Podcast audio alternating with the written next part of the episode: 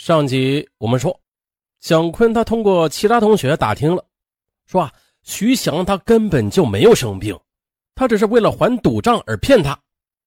啊，蒋坤听后气得浑身发抖，便决定从此以后再也不帮助这个小学同学了。可是没过几天呢，徐翔再一次赌博又输了钱，他又故伎重演，但是这回啊，蒋坤却在电话里边气愤地揭穿了他。我们是这么多年的朋友，你竟然骗我！以后啊，我不会再相信你了。说完的就挂了电话。这，这是徐翔始料未及的。结果啊，他因为无钱还赌账，被几个小混混打的是满脸是血。被同学扶回宿舍之后的，面对大家的取笑，他不仅对蒋坤充满了恨意。在养伤的几天里，他越想越觉得，蒋坤不够意思。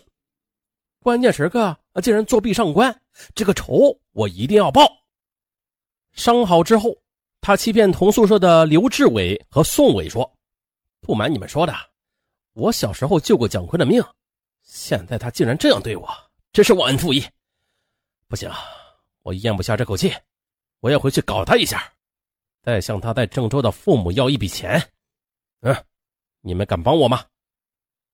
徐翔又接着吹嘘蒋坤家里的父母是如何如何有钱，诱惑之下，这刘宋二人竟然就答应了。十月十六日，徐翔带着两个同学从商丘来到民权县，又在西关找了一间破旧空房作为作案地点，寻找时机准备动手。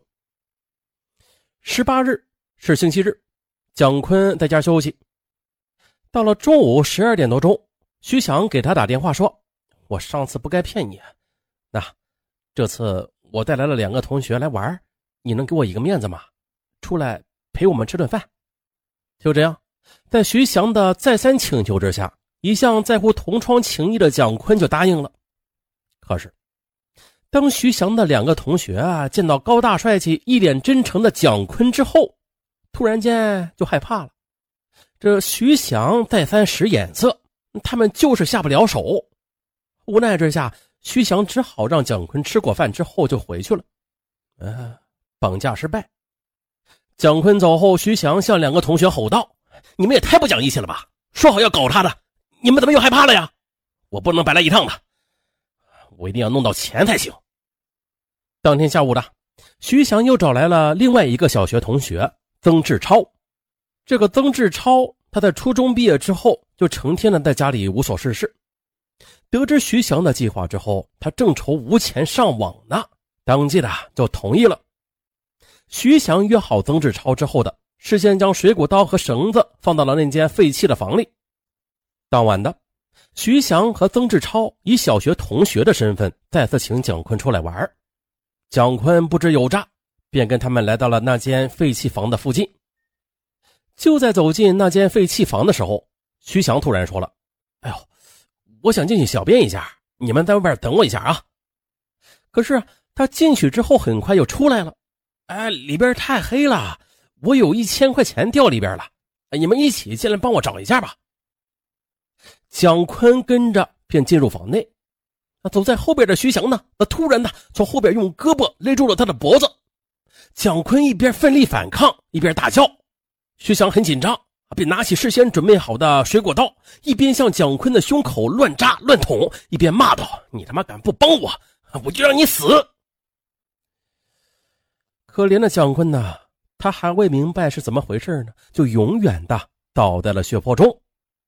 杀害蒋坤之后的徐翔拿走他身上的一百多元的现金。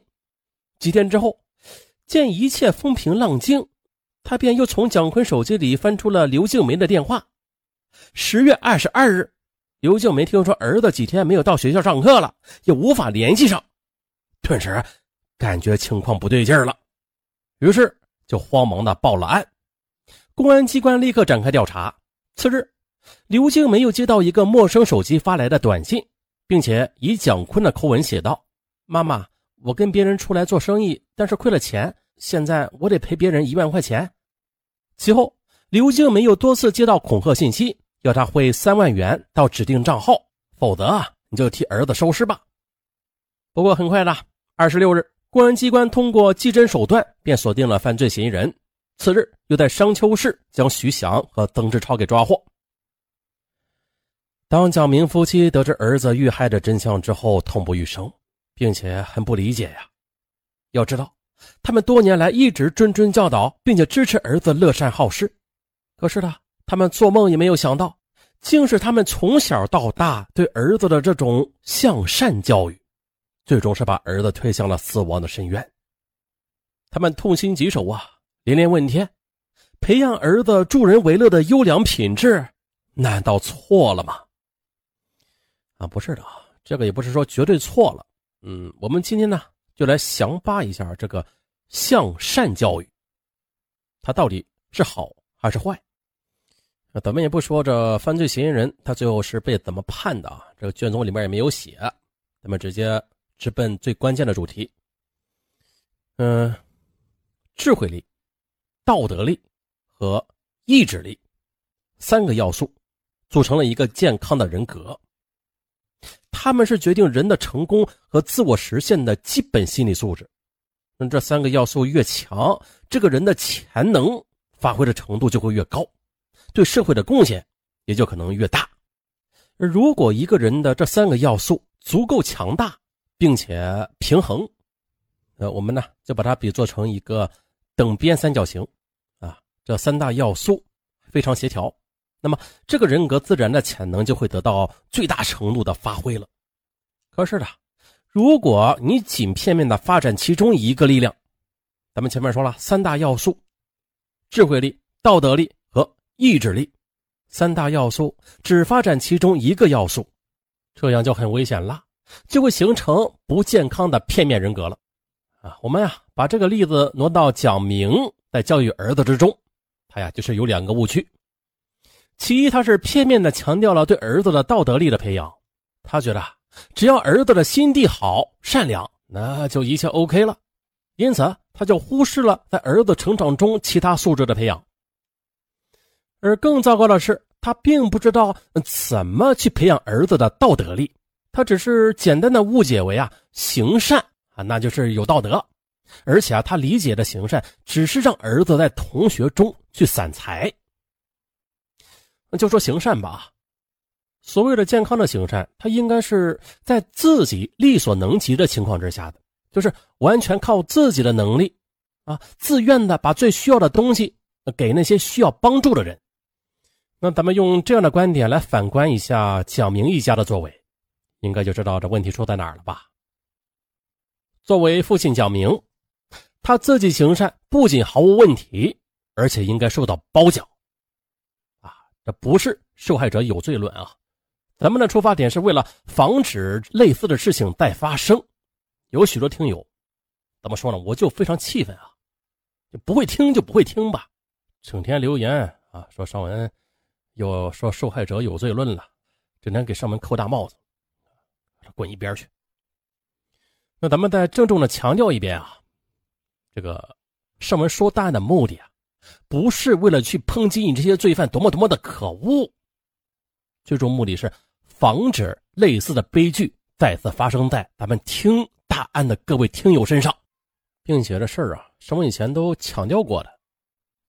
啊，好，你说你理解能力差，那我再通俗一点，咱们任何人都无法去控制别人去做什么，也就是说啊，你无法去控制罪犯去做什么，但是咱们可以通过这些例子来警醒自己啊。通过一桩桩的案子啊，一桩桩案子中的受害人的遭遇，他们是因为什么而遭遇到了被害呢？对，我们就去剖析这些。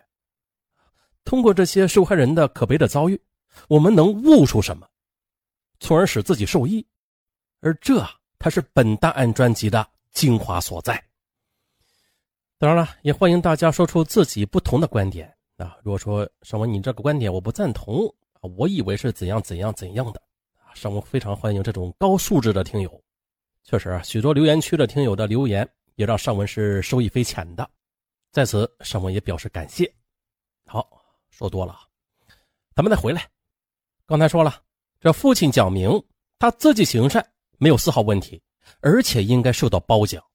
他愿意出多少钱，愿意为村民做多少好事那是他的自由，也是他的修为。那人家修为到了呀，因为钱是他自己挣的，他自己有这个能力，又愿意自愿。可是这问题就来了，他鼓励儿子在同学中去散财，这就和行善无关了吧？蒋坤那时候才多大呀？他只是个青春期的少年，自己的生活都不能够自理呢，并且呢，从上小学的时候起，他几乎就对班里所有的同学都给予过不同程度的帮助，而这已经超出了他自己的能力了，是大大的超出了，并且呢，我们也无法知道他的行善有多少是属于讨好的成分，是真的行善吗？把父亲的钱分给同学。只不过让他在同学中有了好人缘能够引起大家的注意，说不定这也是他满足自尊需要的一种不健康的方式呢，完全谈不上行善。那说的再通俗一点，长期的去散财，除了满足一些同学的一时之需之外的，还有其他好处吗？没有，不仅没有让接受者走向自强之路，反而引起了他们的攀比和依赖。甚至不劳而获的欲望，于是就有了最后的悲剧。正如有句话说的，说是父母的教育方式决定了孩子的命运。大家牢记。